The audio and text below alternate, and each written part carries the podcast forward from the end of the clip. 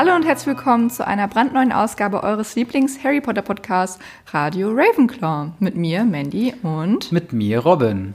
Na, wie geht's dir heute? Mir geht's gut und dir? Mir geht's auch sehr gut. Wir besprechen heute das Kapitel äh, Der sehr geheime Taschenkalender mhm. äh, in dem Buch Harry Potter und die Kammer des Schreckens. Und ähm, bevor wir jedoch darauf äh, eingehen, was wir das inhaltlich fanden und äh, was so alles passiert ist, eine kleine Mitteilung über unsere Social Media Kanäle. Und zwar, wir haben jetzt einen Twitter-Account, at Radio Ravenclaw. Mhm. Und da könnt ihr auch in Kontakt treten mit uns, ebenso wie auf unserem Instagram-Kanal, äh, der auch Radio Ravenclaw einfach heißt. Die Links dazu findet ihr auch unten in der Infobox oder in den Show Notes. Also genau. folgt uns da gerne und ähm, gebt ein Like auf jeden und kommentiert Fall. fleißig. Und ähm, ja, da werdet ihr auch immer geupdatet, wie es mit den neuen Folgen aussieht. Ja. Und wir können da gerne drum, drunter diskutieren, falls ihr noch Anregungen habt. Und äh, ja, ich freue mich. Genau. Außerdem haben wir äh, jetzt ganz neu ein Patreon aufgemacht äh, mit, ja, Radio Ravenclaw. Da findet ihr uns auch äh, quasi auf Patreon. Und da könnt ihr uns für einen kleinen Obolus unterstützen. Äh, das ganze Geld stecken wir dann in weiteres Sound-Equipment, in äh, ja, verbesserte Editing-Software und einfach um äh, die Qualität des Podcasts darüber hinaus noch ein bisschen höher zu stufen. Und wenn ihr da Lust habt, dass ihr uns ähm, ja, finanziell unterstützen wollt, könnt ihr das jetzt gerne über Patreon tun. Genau. Wie gesagt, alle Links dazu. Aber nur wenn ihr, wenn ihr da auch finanziell abgesichert seid. Ja. Also die größte Unterstützung ist für uns immer Kommentare, Likes, Teilen und wenn ihr da, das reicht uns schon, aber wenn ihr die, wenn ihr richtig mega krass heftigst Bock darauf habt, uns finanziell zu unterstützen, ja. habt ihr dort auch die Möglichkeit. Genau, und äh, ich würde sagen, damit gehen wir jetzt in den eigentlichen Podcast über. Mhm. Äh, und zwar, wo haben wir das letzte Mal aufgehört? Wir haben das letzte Mal aufgehört beim, bei dem Kapitel der Vielsafttrank. Und Harry, Ron und Hermine haben endlich das Gebräu des Vielsafttranks fertig gebraut und haben sich äh, in Crab und Goyle verwandelt. Und Hermine hat leider nicht so ganz das richtige Haar gefunden in das, und von der Person, in, das sie, in die sie sich verwandeln wollte und hat sich dementsprechend eine Katze verwandelt. Ähm, Harry und Ron, aka Crab und Goyle, sind dann in, in, das Gemeinschafts-, in den Gemeinschaftsraum von den Slytherins gegangen, um Malfoy zu fragen, ob er weiß, wer das Erbe Slytherins ist und ob er es womöglich selber ist. Und wir haben herausgefunden, dass Malfoy nichts damit zu tun hat. Also, dass es quasi eine falsche Fährte war. Und jetzt sind wir quasi damit am fangen wir an, dass äh, Hermine immer noch eine Katze ist ja. und äh, Harry und Ron am Anfang der Geschehnisse also immer noch genauso viel wissen wie vorher. Genau. Und dann beginnt das Kapitel der sehr, der sehr geheime Taschenkalender mit Hermine Catface im Krankenflügel, die sich dort noch auskuriert. Die Weihnachtsferien hören mittlerweile auf, alle Leute kommen wieder zurück und sie sind natürlich alle sehr aufgeregt, was da mit Hermine passiert ist, weil sie so lange im Krankenflügel ist. Alle glauben erstmal, es ist ein weiterer Angriff äh, aus der Kammer des Schreckens ähm, und wollen dementsprechend äh, einen Blick auf Hermine erhaschen. Äh, Ron und äh, Harry bringen ihr jeden Tag die Hausaufgaben vorbei und auf dem Rückweg von einem Tag äh, bemerken sie Filch, der sich darüber aufregt, dass eine Wasserleiche vor dem Klo der maulenden Myrte sich gebildet hat. Äh, Harry und Ron untersuchen das Ganze, finden dann die Myrte, die sich darüber aufregt, dass sie mit einem Buch beworfen wurde. Und die beiden untersuchen äh, das Buch. Ron meinte noch, äh, es könnte potenziell gefährlich sein. Hermine, äh, äh, Harry sagt, ist mir egal, äh, ich heb's trotzdem auf. Sie sehen, dass es ein 50 Jahre alter Taschenkalender ist von einem T.V. Riddle und den kennt, äh, erkennt Ron wieder, weil er das auf einer Medaille äh, diesen Namen schon mal gelesen hat, als er dann mit Schnecken bespuckt quasi diese Medaille poliert hat. Sie überprüfen das Ganze, äh, was der denn gemacht haben könnte, um sich diese Verdienste zu äh, holen. Sie spekulieren, dass er den Erben Slytherins gefangen haben könnte. Harry ist dann, das, die Zeit vergeht weiterhin, er ist weiterhin unter Generalverdacht. Lockhart hat einen Valentinstag angestimmt mit verkleideten Zwergen, die Weihnachtsgrüße äh, verbringen sollten und dabei äh, ja nicht so zimperlich vorgehen. Dabei kommt es zu einem kleinen Austausch von Malfoy und Harry. Harry verzaubert Malfoy mit dem Expelliarmus, um das Buch wieder zu bekommen. Dabei zerbricht ein Fass Tinte auf dem Buch und all seine äh, Unterlagen, doch das Buch bleibt sauber. Daraufhin hat sich Harry dann abends das Buch geschnappt und hat angefangen reinzuschreiben und fängt an mit Tom Riddle zu schreiben, der nämlich dann äh, die Tinte wird aufgesaugt von Harry, die das geschrieben wird und Tom Riddles Seite antwortet darauf. Sie unterhalten sich über die Kammer des Schreckens und Harry wird schlussendlich, wie im Film in das Buch reingesogen und erlebt ein Flashback, wo wir erst im Büro des Schulleiters sind, der nicht Professor Dumbledore, sondern Professor Dippet ist. Äh, Tom Riddle wird quasi gefragt, ob er denn über die Sommerferien nicht lieber nach Hause wollen würde. Er kommt aus einem äh, Waisenhaus. Ähm, aber Riddle sagt, wenn die Angriffe aufhören könnten, äh, würden, könnte er dann in Hogwarts bleiben. Worauf er dann äh, mehr oder weniger schnurstracks über einige Umwege und mit ein bisschen Warterei auf einen jungen Hagrid trifft, der irgendwas Monströses anscheinend beschützen möchte. Und dann hört quasi der Flashback auf und Harry schlussfolgert, dass Hagrid wohl die Kammer des Schreckens vor 50 Jahren geöffnet haben muss. Und das berichtet er am Ende des Kapitels Ron. Und ähm, ja, da hört das Kapitel auf. Mhm. Viel, viel, viel ist passiert. Ich habe zwischenzeitlich gedacht, oh mein Gott, haben sie wirklich die komplette Flashback-Szene noch mit reingebracht, mhm. weil es war wirklich, wirklich viel, oder? Ja, auf jeden Fall. Das war echt, ähm, ich war, habe auch immer, weil ich gucke immer vorher, wie lang das Kapitel ist, wie viele Seiten. Mhm.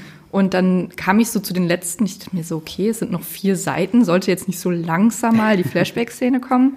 Aber ähm, wie wir auch schon gesagt haben, dass es immer noch so in diesem Kinderbuch ähm, esken Schreiben ist, dass es halt immer alles sehr einfach beschrieben ist. Wenn wir nochmal quasi rekapitulieren, sind wir jetzt gerade, Hermine ist noch im Krankenflügel. Mhm. Und was, ist, was mir aufgefallen ist, oder was ich mich gefragt habe, fragt Madame Pomfrey nicht, warum siehst du aus wie eine Katze? Und da, da, hat, da hat Harry ja im, im, letzten Kapitel schon gesagt, dass Madame Pomfrey sehr diskret ist und selten Fragen stellt. Ja gut, aber ihr Gesicht ist das einer Katze. Man, man sollte meinen, dass sie und da mal sind aus, kritische Frage stellt. Und ich meine, Snape ist ja mittlerweile wahrscheinlich auch aufgefallen, dass Sachen aus seinem äh, mhm. Regal fehlen. Und wenn man dann mal eins und eins zusammenzählt, wenn man ganz wild drauf ist, könnte man vielleicht vermuten, dass die drei einen Vielsafttrank gebraut haben, der daneben gegangen ist. Aber, also ich glaube, wir kommen später noch zu einem Punkt, wo Snape äh, sie damit konfrontiert mit diesem äh, Vorwand. Weil er allein von den, von den fehlenden Regenzien sich ja denken kann, was, die, was mhm. ein Dieb damit machen könnte.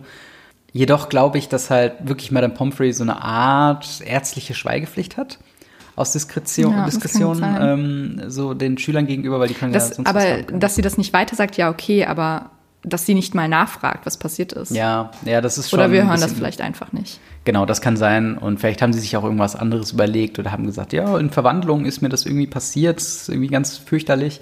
Aber eigentlich müsste sie es besser wissen. Aber ich denke mal, es gibt ja auf jeden Fall so ein paar Sachen, wie dass sie einfach vielleicht auch kein Interesse dran hat, was passiert ist, sondern will sich nur auf die Lösung stürzen. Vielleicht ist eine ärztliche Schweigepflicht oder sowas auch in der Zaubererwelt da. Und ja, aber wir, das ist auf jeden Fall ein guter Punkt, ähm, ja, warum das denn so weird ist. Also okay. als nächstes merken wir die Wasser. Hast du eben Wasserleiche oder Wasserlache gesagt? Lache hoffentlich. Ich hoffe nicht Wasserleiche. ich habe kurz Wasserleiche gehört, deswegen war ich sehr verwirrt. Genau, wir, ähm, wir sehen eine Wasserlarche. Was ist das für ein komisches Wort auch? Eine Pfütze. Eine Pfütze vor dem Mädchenklo, wo die drei ihren Vielsafttrank gebraut haben und ein Prof nicht Professor, ein äh, Filch, der sich sehr darüber aufregt und sagt, ich putze hier nun die ganze Zeit, was soll die Scheiße eigentlich? Ja. Ich gehe zu Dumbledore. Vor allen Dingen, das scheint ja nicht einmal vorzukommen, sondern auch diese Wasserleiche kam ja auch vor, als äh, Mrs. Norris quasi aufgetaucht ist. Ja. Und es kam ja immer wieder vor, weil die Mauli Myrte ein sehr äh, expressive. Ja, ja ich glaube, wenn sie halt ist. frustriert ist, weil sie ja nicht wirklich, also sie kann schon weinen, aber mhm. sie produziert ja keine Tränen, deswegen vielleicht macht sie dann die ganzen Wasserhähne an, um zu symbolisieren, dass das ihre Tränen sind. Stimmt, ja. Sehr dramatisch, aber könnte natürlich sein. Und auch so oder so würde sich auch eine Wasserpfütze bilden. ja, wahrscheinlich. Ja. Und sie beschwert sich darüber, dass das Buch ähm, durch sie durchgeflogen ist. Mhm. Und da ähm, hat sie auch gesagt, ja, ich saß einfach nur im Abflussrohr, Abflussrohr und habe über den Tod nachgedacht. Was ich auch nochmal finde, was die These unterstützt, weil wir haben ja darüber gesprochen, warum manche, manche Menschen Geister werden und manche nicht. Mhm. Ein Kommentar unter unserem Podcast hatte gesagt, dass ähm, Menschen nur Geister werden, wenn sie enorme Angst vorm Tod haben. Mhm. Und deswegen finde ich es witzig, dass sie als tote Person bzw. als Geist im, im Abflussrohr sitzt und über den Tod nachdenkt. Mhm. Also ich finde, das unterstützt das nochmal sehr, weil sie halt irgendwie immer noch nicht d'accord damit ist, dass sie tot ist. Ja. Und da anscheinend immer noch viel drüber nachdenkt und über das. Das Ableben. stimmt auf jeden Fall. Vor allen Dingen, weil es halt ich glaube, im Film ist es halt auch so ein bisschen so, ja, und ich saß im Abflussrohr und habe über den Tod nachgedacht. Das ist halt so ein beiläufiger Satz und hier mhm. ja irgendwo auch weil man irgendwie so denkt, so, ja gut, was würde die Maulemütte sonst machen, außer irgendwie Trübsal zu blasen. Aber gerade dieser Punkt, dass halt Geister noch nicht ganz mit dem Tod abgeschlossen haben, ist halt schon auch ein, also ist ein, eine kleine, also ist da noch mehr hinter als nur so ein Nebensatz, was Myrte gerade gemacht hat, während sie irgendwie im Abflussrohr sitzt. Ja. Wir wissen auch schon eigentlich, wer das Buch da äh, hinterhergeworfen hat. Ne? Es war Ginny, richtig? Ja, es war Ginny, aber also wir wissen es Wir noch wissen's nicht, aber wir aber wissen es, weil wir die Bücher schon gelesen haben, Genau. dass es Ginny war. Ähm, deswegen hat sie das auch, also hat die Myrte das auch nicht gesehen, wer es war, weil sie halt im Abflussrohr saß. Aber ähm, was ich mich auch gefragt habe, im Film ist es doch eigentlich gar kein Taschenkalender oder, sondern ein Tagebuch. Ich glaube, das ist halt einfach so ein, so ein Ding, ähm, dass, dass Tom Riddle das einfach verwendet hat als ein Tagebuch, weil es ist halt nach Tagen sortiert quasi. Und egal, ob du dir jetzt Termine einträgst oder halt einfach schreibst, was dir an dem Tag passiert, das ist, glaube ich, einfach nur, es soll halt zeigen, dass er das halt zum einen, es ist, es stammt ja aus der Google-Welt in Anführungszeichen, er hat es ja in London gekauft. Oder zumindest der Hersteller ist in London. Und vielleicht, er war ja auch nie ein besonders reicher Junge. Vielleicht hat er dann einfach diesen Taschenkalender für günstig Geld geholt, weil ihm ein richtiges Tagebuch irgendwie an Geld gefehlt hat oder so. Ja, ich finde, also man kann auch, glaube ich, eine gute Parallele dazu ziehen, dass dieses, dass dieser Taschenkalender so eine Art Denkarium ist. Also ähm, in dem Mhm. Denkarium von Dumbledore, da zieht man ja quasi die Gedanken aus seinem Kopf da rein Mhm. und dann äh, sieht man die Erinnerungen nochmal. Aber hier ist es ja so, dass eine Version von Voldemort, also Tom Riddle, seine Gedanken und seine Erlebnisse in diesem Taschenbuch, Taschenkalender projiziert hat und dementsprechend immer wieder die Erinnerungen aufrufen kann und anderen auch zeigen kann, wie es bei dem Denkarium ja auch funktioniert. Ja, auf jeden Fall. Also dieser Vergleich mit dem Denkarium, der ist mir auf jeden Fall auch gekommen. Ähm, ich find, bin, also wir wissen ja, wir wissen jetzt im, im Nachhinein, wissen wir, dass das ja einer der Horcruxe war. Haben, also meinst du, er hat das Tagebuch so manipuliert, dass es wie ein Denkarium funktioniert? Oder glaubst du, es ist ein Nebeneffekt dadurch, dass es ein Horcrux ist? Ich glaube, es, er hat es bewusst so gemacht. Ähm, aber ich habe mich auch gefragt, warum ausgerechnet der Taschenkalender ein Horcrux ist. Weil alle andere Horcruxe haben irgendwie so eine krasse Bedeutung, wie das, ähm, das Diadem von Ravenclaw, dann das ähm, hier Nagini, Harry jetzt mal ausgeschlossen, das Amulett und so. Die haben alle irgendwie so eine, so eine Bedeutung von der Geschichte her. Und das ist einfach irgendwie nur so der Taschenkalender. Es ist halt so seine, seine Vergangenheit, ne? Ja. Vielleicht, Vielleicht, weil er ja auch selber nicht so stolz auf seine Vergangenheit ist. Er hat ja, Ja. sagt ja auch selber, dass er ähm, ein Halbblut ist. Also Mhm. sein Vater ist ein Muggel und seine Mutter ist eine Hexe. Vielleicht ist das auch so ein Ding, dass er damit abschließen wollte, weil, das kann sein. also wenn er ja, er war ja der Erbe Slytherins, der die Kammer vor 50 Jahren geöffnet hat. Mhm. Und er hat sich ja somit ein bisschen selber ins eigene Fleisch geschnitten, weil durch seine, durch die Angriffe vom Basilisken musste die Schule halt fast gesperrt werden. Ja. Und wenn die Schule halt gesperrt werd, äh, wird, muss er zurück ins Waisenhaus. Und das möchte er natürlich nicht. Deswegen Mhm. ist es halt so, er ist irgendwie der seines eigenen Glückes Schmied und kann Ja. das halt selber alles. Ich weiß nicht, vielleicht will er einfach seine, weil er bringt ja auch mit dem Basilisken in Anführungsstrichen Schlammblüter um, also Leute, die Mhm. muggelstämmig sind.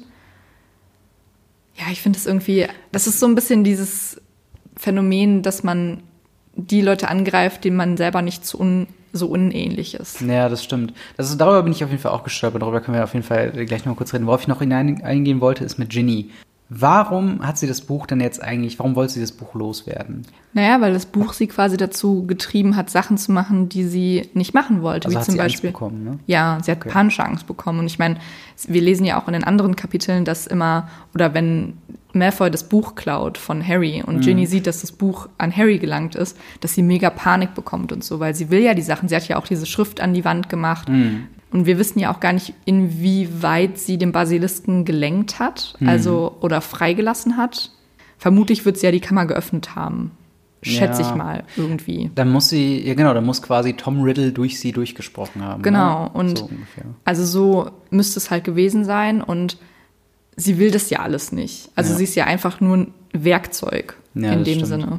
Ich finde ich find tatsächlich interessant, einen Punkt, der mir gar nicht so kam. Ich meine, wir, wir haben jetzt schon häufig darüber gesprochen, dass das Tagebuch bzw. der Taschenkalender eine Horcrux ist, aber dass er dann auch so eine ähm, aufsaugende Wirkung hat.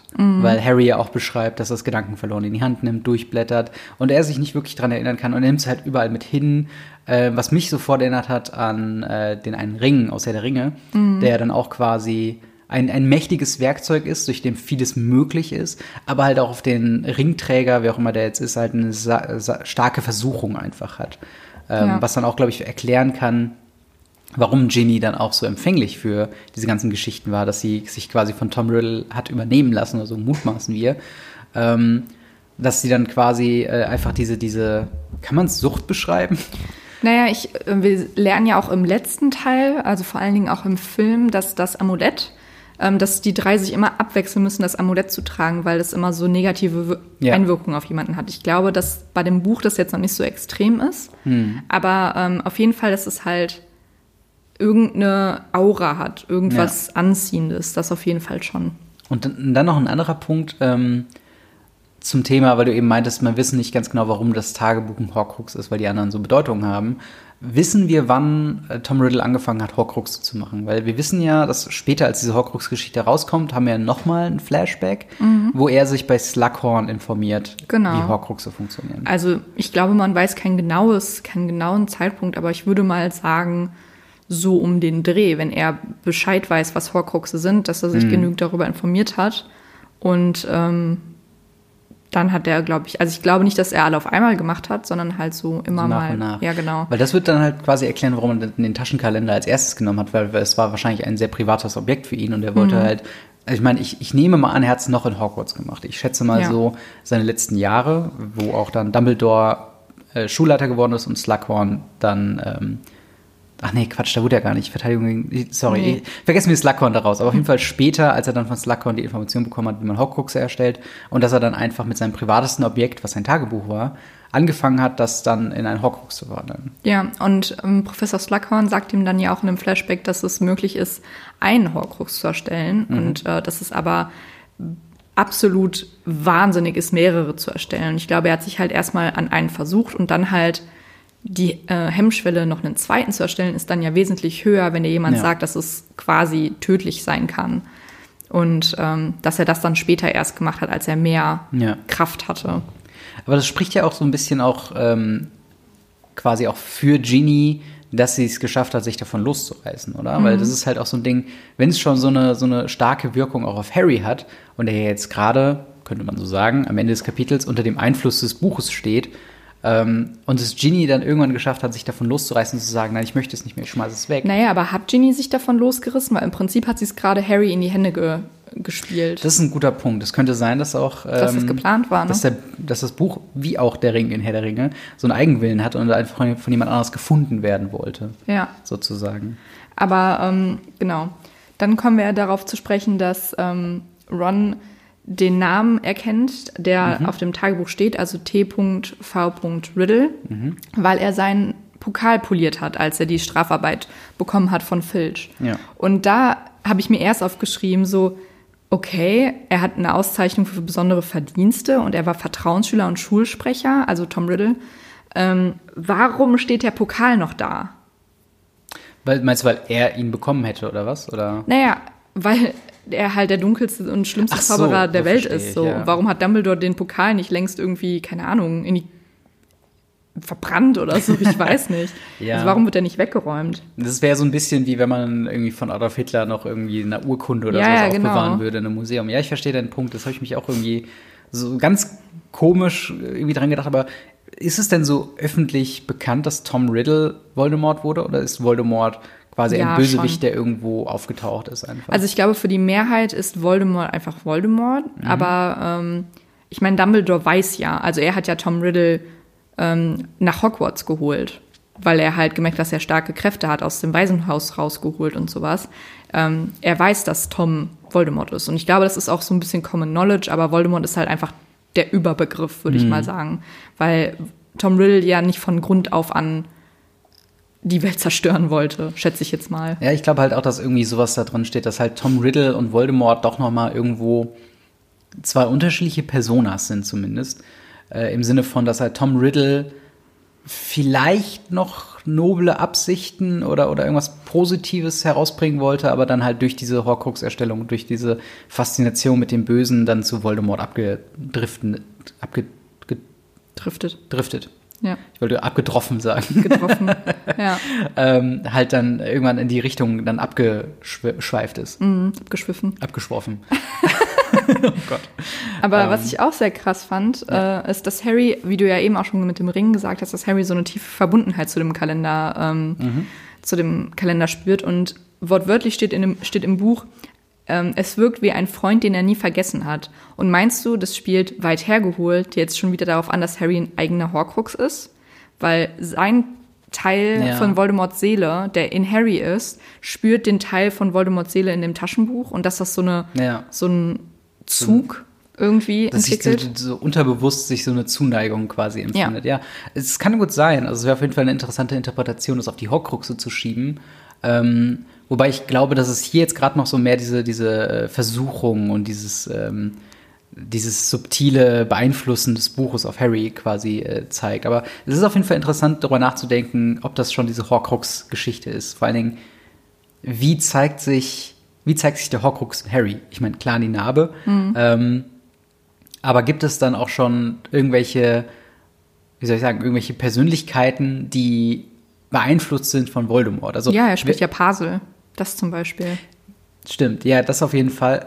Ja, stimmt. Es war zu dem Zeitpunkt ja noch, noch mit keinster Weise irgendwie. Oder, oder wird es schon erklärt, warum er Pasel sprechen kann? Naja, weil er ein Teil von Voldemort ist. Das ist der einzige Grund. Und sobald er der Horcrux ja aus Harry ähm, ermordet wurde, also der Teil hm. von Voldemort, im letzten Teil, kann er auch kein Puzzle mehr sprechen. Hm, okay. Das ist ja, das ist ja so. Also okay, steht auch okay. im Buch.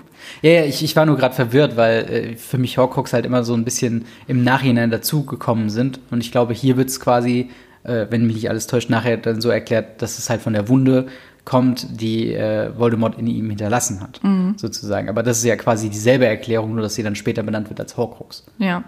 Ja, der Horcrux war ja unbeabsichtigt. Also es war ja, ja ein genau, kleiner genau. Fehler. Kleiner Fehler, in Anführungsstrichen. Hoppala. Aber abgesehen vom Buch fand ich auch sehr, äh, also von dem Taschenkalender, fand ich auch sehr witzig, dass ähm, die Alraunen so langsam äh, mhm. heranwachsen und dass sie halt launisch werden und geheimnistuerisch und dass sie sogar Akne bekommen. Also ja. sie ähm, sind jetzt im Teenageralter, was ich sehr lustig und also mir jetzt sehr lustig vorstelle, wie kleine Alraunenwurzeln so ganz viele Pickel haben und so extrem launisch sind. Also ich ja. meine, im Film werden sie ja auch nur so gezeigt, dass, sie, dass man sie rauszieht und sie nur schreien, mhm. wie Babys. Ja. Aber was machen sie jetzt, weil sie launisch sind? Sagen sie immer so, ich habe gar keinen Bock auf gar nichts. Zum Beispiel. Ich musste die ganze Zeit an Groot denken, ja. wenn wir dann wieder nachwechseln und so, jetzt werden sie launisch. Und dann haben wir auch Teen Groot in den Filmen, wo man dann denkt so, hm, okay, der ist jetzt irgendwie so ein bisschen Teenager-mäßig und lässt sich nicht gerne was sagen. Ja. Ähm, aber ja, das ist auf jeden Fall ein guter Punkt, dass halt hier nochmal drauf eingegangen wird. Das ist wirklich so eine dass sie so einen Lebenszyklus irgendwie durchleben, was auch irgendwie weird ist. Also mhm. cool, aber auch irgendwie weird. Ja. Aber ähm, genau, dann kommt Professor Lockhart auf die glorreiche ja. Idee, ähm, die Schüler mal abzulenken, weil was, das ist doch alles, alles sehr äh, dunkel jetzt gerade und was passt da besser als Valentinstag? Und das finde ich irgendwie so ein bescheuertes, ähm, ja, Valentinstag ist so, auch nicht gerade der glücklichste äh, Feiertag für ja. viele. Und ähm, glaubst du, dass das Lied, was ähm, der Gnome oder der Zwerg für Harry singt, von Ginny kommt? Nee, ich glaube, das kommt von Malfoy. Er wollte ihn öffentlich. Ähm Wirklich? Ich bin mir ziemlich sicher, dass es von äh, Ginny kommt. Weil Aber sie ja auch so rot Lied? anläuft. So, warte mal. Ich glaube, ich habe es halt verlesen, weil ich dachte, es war so ein Ding mit dem Valentinslied, was so ein bisschen, worauf Malfoy quasi noch hinzukommen wollte, so von wegen, haha, du hast eine Verbindung zum dunklen Lord und so.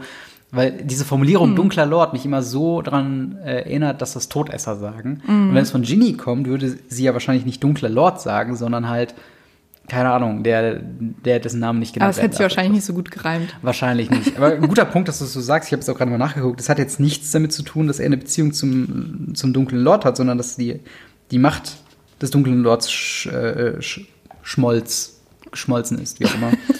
ähm, tatsächlich finde ich aber auch noch sehr witzig, dass ich schätze mal im Original ähm, die Zwerge äh, irisch gesprochen haben oder sowas. Denn es wird gerade, ähm, äh, also später als dann kurz bevor dieser Zwerg dann sein Gedicht vorträgt, ähm, sagt er hier, Ei, du, Harry Potter! Und ich habe mir das sofort in äh, quasi mit so einem, so einem Gossen-Slang quasi Ja, das vorgestellt, stimmt. so, Oi, Harry Potter! so. Und das fand ich, fand ich, das fand ich sehr witzig, auch dieser Aus, äh, Ausruf mit Ei. Das ist eine sehr, sehr ähm, ja, interessante Geschichte. Aber auch, weil halt Malfoy gerade dasteht und er. Ähm, das, das hat für mich halt einfach irgendwie Sinn gemacht, dass das von, ähm, von Malfoy kommt. Aber jetzt, wo du es sagst, macht es alles überhaupt keinen Sinn. Ja. Aber ja, deswegen, also ich war mir halt ziemlich sicher, dass es von Ginny kommt, weil. Malfoy ja auch sagt, hey, ähm, Ginny, was läufst du denn so rot an? Und sie wird so, also ich, das finde ich irgendwie schon süß, Ja, voll. dass sie auch so einen Crush hat, so seitdem sie Harry gesehen hat. Ja, das stimmt. Ich meine, da- das ist halt so verrückt, wie verknallt Ginny in Harry ist. Für, ist halt wirklich so ein, so ein, so ein Teenie-Schwarm einfach, ne? Ja. Aber was mir auch aufgefallen ist, ich weiß nicht, ob das äh, an der Übersetzung liegt, ich glaube nämlich schon. Ähm, ich habe die ganze Zeit gedacht, es wäre Tom Mavolo Riddle. Ja. So, kennen, so ist es nämlich, glaube ich, im Film. Im Film, wenn das schreibt. Ja, genau, aber das ist die englische Version. Ja. Und ähm, Tom Verlust Riddle ist die deutsche Version. Ja. Und ich war die ganze Zeit so verwirrt, weil ich mir dachte, habe ich mir das ausgedacht? Deswegen musste ich das erstmal googeln, Mhm. ob es ob es Mavolo überhaupt gibt oder Verlust, also was da die, aber Ja. es ist wahrscheinlich einfach nur eine Übersetzung, damit es am Ende dieses Ich Ja, bin und I am. Lord Voldemort und so. Ja, das auf jeden Fall. Ähm, ich habe aber auch tatsächlich, weil ich halt das zu dem Zeitpunkt habe ich ja ausschließlich Deutsch Zeug konsumiert und dass ich Engl Fi- Filme auf Englisch geguckt habe, habe ich erst sehr viel später gemacht. Und ich glaube, ich habe auch immer noch nicht alle Harry Potter Filme einmal auf Englisch geguckt. Echt? Aber mir ist schon damals quasi aufgefallen, als wenn der, er fängt ja an zu schreiben in der Luft, dass er da halt, wer ist er, Malovus oder? Ähm, Verlust ist die deutsche Version. Vorlus, ja genau. Vorlus und Riddle. Mavolo ist die englische. Okay, Mavolo habe ich Riddle, jetzt richtig gesagt. Auf jeden Fall, dass er halt nicht TV irgendwas schreibt, sondern halt TM. Das ist mir auf jeden Fall auch aufgefallen. Ähm, und dachte ich halt so, hä? Wieso haben die das denn so komisch? Und ich habe damals noch nicht gecheckt, dass die Filme natürlich aus dem Englischen kommen und dann auf Deutsch übersetzt werden. Ähm, und da musste ich halt tatsächlich noch lachen. Äh, aber auch wie witzig wäre es, wenn TV Riddle einfach aus so einem Fernsehsender wäre. TV. So, alle Todesser da draußen, heute zu den Voldemort News. Hogwarts, die Kammer des Schreckens wurde geöffnet. Und dann ist das so Lucius Malfoy, der das so moderiert, so richtig enthusiastisch, wie so ein Typ, der so am Breakdance auf der Kirme steht. Ich hasse es. Und schon wieder wurde einer dieser miesen Schlammblüter erwischt. Gott sei Dank. Hoffentlich gibt's bald Tote. Und jetzt weiter in den News. Morgen Regen. Ja, vielleicht. Und schalten Sie auch morgen wieder ein, wenn es wieder weiter bei TV Riddle geht. Ja. Witzig fand ich auch die, ähm, dass er, also als Harry dann in, in seinem Bett liegt und in das Tagebuch schreibt und reingesogen wird, dass sich das wie so ein kleiner Bildschirm öffnet, stelle ich mir sehr witzig vor. Und ähm, wir sind dann in der Vergangenheit, in Toms Erinnerung, wie im Denkarium. Ja. Und die ist, wie im Film, stelle ich mir sie sehr schwarz-weiß vor. Ja. Und Harry braucht relativ lange, damit er versteht, dass niemand ihn hören und sehen kann, weil er halt einfach ein Gast in dieser Erinnerung ist. Und ähm, Professor Dippet ist damals der Professor, und zwar ist es Armano Dippet, der war von 1942 bis 1958 bis ungefähr 60, ähm, war er Schuldirektor, also der Vorgänger von, ähm, von Dumbledore. Und er ernannte auch Tom Riddle zum Vertrauensschüler und zum Schulsprecher. Also war das gar nicht Dumbledore. Professor Dippet hat Tom Riddle dann ja irgendwie gefragt, ob er mehr weiß, weil er halt, weil Tom über ähm, Weihnachten nicht ins Waisenhaus zurück möchte. Und äh, Tom sagt dann halt nein und Harry weiß halt direkt, dass es das gleiche Nein ist, also dass er halt lügt. Ja. Und ähm, im Prinzip hat Tom die Medaille, die Harry und Ron eben gefunden haben, dafür bekommen, dass er die Fresse hält.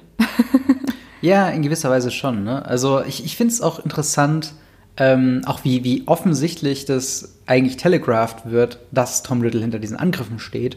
Weil ich glaube, es wird ja auch später geschrieben, so er stand sehr lange irgendwo, hat nachgedacht und irgendwann hat er einen Schluss gefasst und ist in eine andere Richtung gelaufen. Was für mich ja, also äh, kor- korrigiere mich, wenn ich da falsch liege, aber ich denke mir, er hat sich halt überlegt, okay, er wusste von Hagrid und wusste, dass er diese Spinnenkreatur hatte. Er ist ja auch Vertrauensschüler und hat ihn wahrscheinlich deswegen schon häufiger ermahnt. Er selbst ist der Erbe Slytherins, der die Kammer geöffnet hat und der Angriffe hat, merkt jetzt, dass seine Aktion ihn eventuell wieder zurück zu den Muggeln bringen würde, was er auf gar keinen Fall haben möchte. Und hat jetzt quasi überlegt, okay, wenn jetzt die Kammer ähm, ja, aufhört, ein, eine Gefahr zu sein, wie wäre es dann? Und das heißt, er hat sich entschlossen, keine Angriffe mehr zu machen und vor allem die ganze Schuld auf Hagrid zu schieben.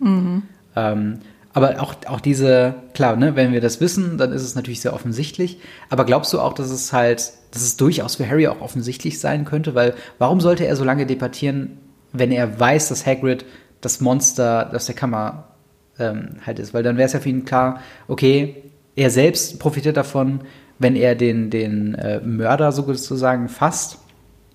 Ähm, und da gibt es ja eigentlich keinen, keinen Punkt mehr quasi drüber nachzudenken eigentlich.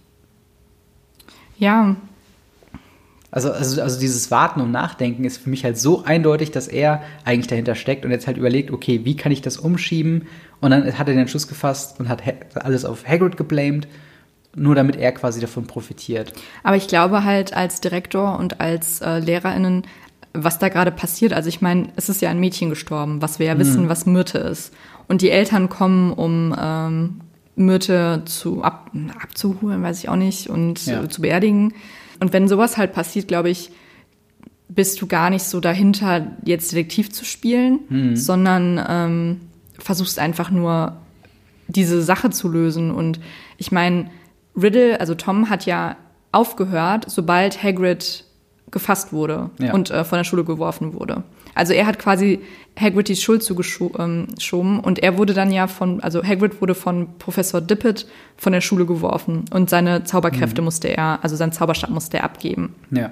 Aber was ich mich dann auch gefragt habe, also Dumbledore hat ja Tom auch nach Hogwarts gebracht. Ja. Und glaubt, also wenn Dippet bis 1958 oder 1960 ungefähr Schulleiter war, danach war Dumbledore Schulleiter. Und Hagrid wurde von der Schule geschmissen und dann später angestellt als Hüter der Ländereien und Schlüssel von Dumbledore. Also hat Dumbledore nie geglaubt, dass Hagrid die Ja. Kammer des Schreckens geöffnet hat. Genau. Aber wie vertritt er diese Entscheidung gegenüber den Lehrerinnen und Lehrern? Weil es muss ja eine, eine, eine Lösung gegeben haben. Ja, also ich kann es mir eigentlich nur vorstellen, dass Dippet selbst ähm, Hals über Kopf diese, diesen, diesen Red Herring angenommen hat und gesagt hat, okay, Hagrid muss es gewesen sein, weil es gibt diese, diese, dieses Monster, diese Spinne Aragog. Ähm, und es ist nicht weit hergeholt, dass sie Angriffe auf Schüler und Schülerinnen quasi gemacht hat. Und hat dann aufgrund des Drucks oder was auch immer Tom Riddles Geschichte geglaubt. Nur Dumbledore war quasi immer kritisch dem gegenüber, konnte aber in seiner Position als regulärer Lehrer nicht den Schulleiter überstimmen. Also das, so, so würde ich das, glaube ich, interpretieren, weil ähm, sonst hätte er ja nicht dafür gewettert, dass quasi Hagrid ähm, angestellt wird. Was auch vielleicht so ein Punkt sein könnte, wo dann äh, Hagrids äh, Riesenhaftigkeit noch vielleicht dazukommt, weil er ist ja Halbriese und vielleicht hat Dumbledore dann äh, quasi gesagt, okay, lass uns den mal lieber nah halten, auch einfach um die Muggel zu schützen oder um die nicht magische Bevölkerung zu schützen, weil Nee, das glaube ich nicht, weil, also ich glaube schon, dass Dumbledore da wusste, dass, dass es irgendwas damit zu tun hatte, dass, also dass Hagrid das nicht war. davon gehe ich auch aus, dass Dumbledore wusste, dass Hagrid das nicht war. Aber ich meine einfach nur, also wenn, wenn Hagrid von der Schule geschmissen wurde, weil er die Kammer des Schreckens angeblich geöffnet habe und alle Lehrer damit einverstanden sind. Und dann er später von Dumbledore eingestellt wird in Hogwarts, dass da die so. Eltern nicht und die Schüler nicht sagen so, Alter, was ist mit dir los? Warum stellst du jetzt hier den Erben des Slytherins, äh, den Erben Slytherins als ähm, Hüter der Ländereien ein, dass die halt da nicht gesagt haben, das geht nicht. Aber Dippet hat ja auch äh, quasi, das, was wir sagen, warum er diese Auszeichnung bekommen hat, hat er äh, quasi angeordnet, dass über diesen Fall nicht gesprochen wird. Dass es halt eine Legende bleibt und dass die Kammer des Schreckens nicht, äh, nicht akzeptiert. Ah, okay, es wurde, glaube ich, wahrscheinlich nie publiziert, dass Genau, Hagrid die genau. Kammer des Schreckens geöffnet haben soll. Genau deswegen. Und ich, ist das nicht sogar auch noch ein Thema später, wo das quasi so irgendwie rauskommt und dann Leute dann sich auch gegen Hagrid oder so wenden? Oder ist das in einem anderen Buch? Ich weiß nicht mehr ganz genau. Auf jeden Fall habe ich so ein bisschen im Gefühl, dass Hagrid auch so ein bisschen sich verteidigen muss. Ja, also ich Ähm, glaube, das war beim dritten Teil mit, ähm, mit dem ähm. Seidenschnabel. Ja, ja, genau, mit dem Seidenschnabel. Ja, aber das kommt dann wahrscheinlich noch. Genau, aber auf jeden Fall ein interessanter Punkt. Und ich glaube halt, das ist auch ein sehr ähm, ein Schlüsselmoment in dem Moment, wo halt Dippet wirklich sagt, okay, Ähm, wir machen das nicht publik, wir reden da nicht mit Presse, sondern wir sagen einfach, okay, es wird sich eine neue Geschichte ausgedacht, warum äh, die maulende Myrte oder Myrte in dem Fall ähm, gestorben ist. Und wir sagen das dann halt auch quasi den, ähm, ja, den Eltern auch. Wo wir aber zu einem Problem kommen, was in den Kommentaren schon mal erwähnt wurde. Genau. Da würde ich halt jetzt äh, auf einen Kommentar von Pascal ähm, eingehen und beziehungsweise den einfach mal vorlesen. Mhm. Eine Sache fand ich sehr unlogisch. In dem Flashback sprachen Riddle und Professor Dippet von mehreren Angr Angriffen bezüglich der Kammer des Schreckens, von denen allerdings nur eine, und zwar Myrte, gestorben ist. Aber was ist denn mit den anderen Angegriffenen passiert? Sind die dann auch zu Stein geworden? Und wenn ja, konnten sie sich nach ihrer Entsteinerung konnten sie nach der, ihrer Entsteinerung nicht sagen, dass sie einen Basilisk gesehen haben, und wenn bei der ersten Öffnung auch schon Schüler versteinert wurden, hätte Dumbledore es sofort wissen müssen, als es Mrs. Norris gesehen, als er Mrs. Norris gesehen hatte. Aber das ist ja völlig, aber er ist ja völlig ratlos. Und ähm, glücklicherweise habe ich den Kommentar gelesen, bevor ich das Kapitel gelesen habe. Deswegen habe ich versucht, da eine Antwort drauf zu finden. Und ähm, die einzigen Sachen, die mir da, also es steht nichts davon im Kapitel. Mhm. Ähm, die einzigen Sachen, was ich glaube, was, ähm, weil Myrte sagt ja auch, dass sie, sie weiß nicht, wie sie wie gestorben ist. Sie sagt ja. nur, dass sie sich an gelbe Augen erinnert. Und ich glaube halt, dass ähm, die, die versteinert worden sind, wenn die aufwachen, dass sie sich nicht dran erinnern, ähm, was sie versteinert hat, beziehungsweise auch, sich auch nur an gelbe Augen erinnern können. Mhm. Ähm, ich habe nämlich auch noch gegoogelt, ob vielleicht Alraunen ähm, die Wirkung haben, dass wenn die Leute wieder entsteinern, ähm, dass die die Sachen vergessen. Aber mhm. es steht zumindest nicht in deren Portfolio, dass sie das tun. Deswegen, auf der anderen Seite ist ein Basilisk ja, wie wir in der letzten Folge auch schon ähm, gesagt haben, eine schlangenartige mhm. mit gelben Augen und jeder weiß, dass ein Blick vom Basilisk ein direkter Blick töten würde. Ja. Und deswegen warum weiß Dumbledore nicht, wenn Myrte sagt, ja, sie kann sich nur noch an gelbe große Augen erinnern, dass das ein Basilisk ist? Also gibt es vielleicht ja. mehrere Monster, die diese Eigenschaften haben? Ähm, also ich glaube, warum das im Nachhinein, warum sich die Leute da nicht unbedingt dran erinnern können, ist, weil es sehr plötzlich passiert. Also original mhm. der Blick der Basiliskenschlange versteinert Leute bzw. tötet Leute. Mhm. Und ich glaube halt, das ist ein, ein, Schlüsselmoment, weil wenn wir zurück dran denken an die ähm, bisherigen Versteinerungen in der Jetztzeit des Buches, ist es ja auch so, dass ähm, zum Beispiel der, der letzte Hufflepuff-Schüler, äh, was? Justin, Justin Finch Fletchley. Justin Finch Fletchley hat wahrscheinlich mit dem äh, fast kopflosen Nick geredet und dann durch den Nick quasi diesen Blick erhascht. Und ich glaube, in dem Moment bist du schon versteinert. Mm. Dass du quasi genau in dem Moment, wo du schon in die Augen guckst, bist du quasi schon weg. Mhm. dementsprechend ist da, glaube ich, nicht sehr viel Interpretationsspielraum für, dass du dich an einen Basilisken erinnern kannst. Ich glaube auch, dass ähm, die einzige, die uns wirklich weiter oder die Dumbledore hätte wirklich weiterbringen können, wäre Myrte gewesen, weil sie mhm. sich halt noch an die gelben Augen erinnert. Ja. Und vielleicht, ähm, weil Hermine wird ja jetzt in den nächsten Kapiteln auch noch versteinert mhm. und sie findet ja heraus, dass es ein Basilisk ist. Ja. Ähm, vielleicht weiß sie, ähm, also vielleicht bekommen wir gesagt, warum sie es nicht mehr weiß oder warum sie sich nicht dran erinnern kann. Ja. Also. Wobei Hermine ja auch, also meinst du jetzt Myrte oder Hermine? Hermine. Hermine. Wobei Hermine ja bewusst Ausschau hält. Ich meine, sie mhm. wird ja versteinert, indem sie quasi durch die Spiegel um die Ecke guckt, bevor sie irgendwo entlang geht. Und sie weiß ja, wonach sie Ausschau hält. Ähm, aber auch da wahrscheinlich dann in dem Moment, wo ihr so, oh fuck, das sind die Augen des Basilisken, ist sie schon versteinert, hat sie es mhm. schon quasi erwischt. Also ich glaube, dass ähm, dein Argument mit der Plötzlichkeit hm. die, ähm, die Antwort, die unbefriedigende Antwort auf deinen Kommentar ist, Pascal. Ähm, weil ich glaube nicht, dass es ein Logikfehler ist. Ich glaube, dass es einfach ähm, ein, ein Convenience-Sache ja. ist. Also, dass es halt, es wäre ja doof, wenn äh, Van Dumbledore das schon wissen würde von ja. Anfang an und dann sich, ah, Moment, das ist vor 50 Jahren schon passiert. Klar, es ist ein Basilisk. Und, ähm, ja. oder, oder es ist halt so ein Fall von wegen, Dumbledore weiß es, aber ihm fehlen die Beweise. Äh, mhm. Im Sinne von, dass er, weil er sagt ja auch schon, ähm, als er mit Harry gesprochen hat, äh, so von wegen, ähm, es ist, oder er hat mit McGonagall gesprochen, als Colin Creevy versteinert wurde. Mhm. Äh, so von wegen, es ist keine Frage mehr, ob die geöffnet wurde, sondern von wem. Mhm. Äh, also ich glaube schon, dass er seine Theorien hat, aber er will halt, glaube ich, nicht hinausrücken mit irgendwas, bevor er nicht irgendwas Handfestes hat. Vielleicht ist das ja. so eine, eine, Eigenart von Dumbledore, dass er jetzt auch schon weiß, dass es ein Basilisk ist, aber es bringt ja nichts, Zu wissen, das jetzt schon zu, zu wissen, was es ist, wenn er nicht dagegen vorgehen kann. Und er Ja. weiß ja auch noch, glaube ich zumindest, nicht, wo die Kammer des Schreckens ist und ähm, was, also, also wie man auch den Basilisken quasi umbringt oder so, oder was er dagegen machen kann. Ja. Ja, vielleicht wissen die Lehrer halt wirklich einfach, was es ist, aber es bringt im Endeffekt nicht, nichts zu wissen, was es ist, sondern wir brauchen etwas, womit wir dagegen vorgehen können. Und das Genau. ist eher das Problem, nicht, dass es ein Basilisk ist. Ja, wobei, wobei ich mir nicht sicher bin, ob wirklich alle Lehrer es wissen. Vielleicht ja, oder zum. Dumbledore und Dumbledore, McGonagall oder so ja. und Snape.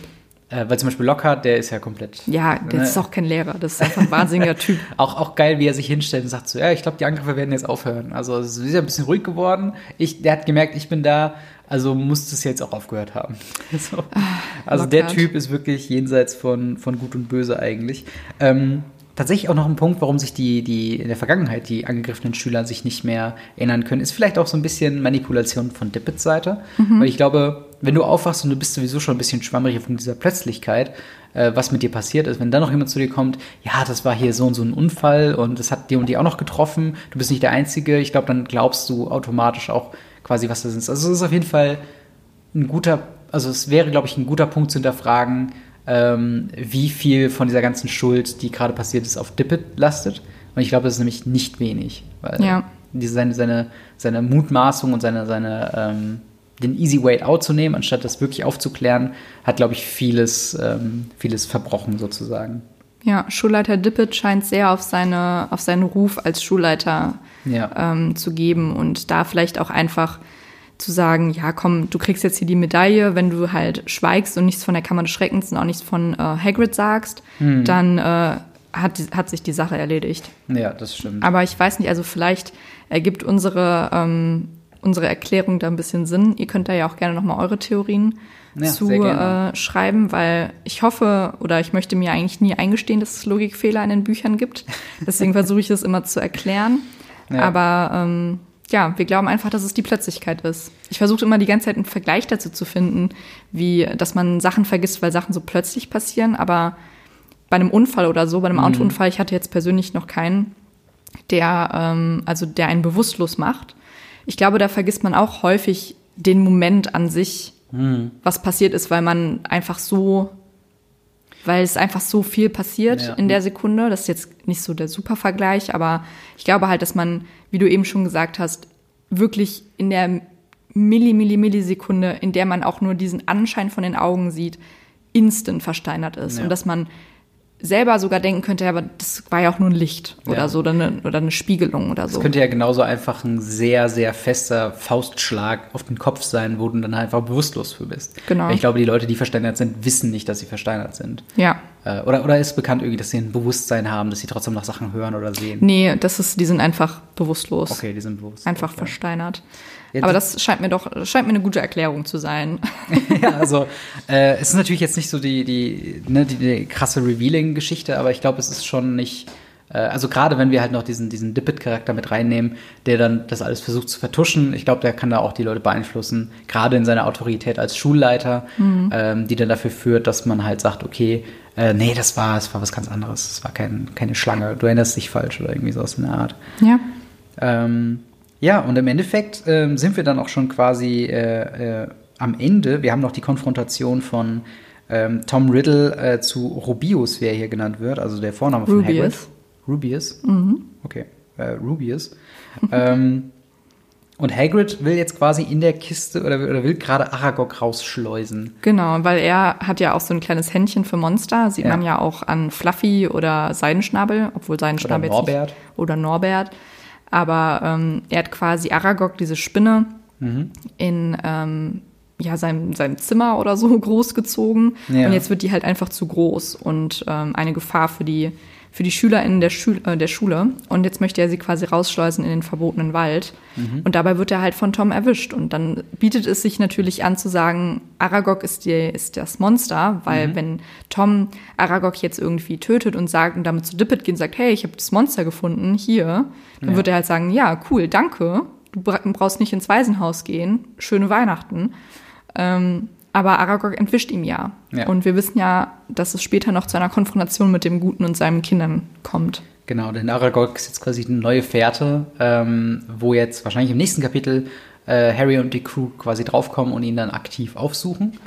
Aber äh, ja, ich weiß gar nicht, ob es vorher oder in diesem Kapitel schon kommt. Äh, wir haben quasi das Ende erreicht, würde ich sagen, äh, von Mhm. diesem Kapitel.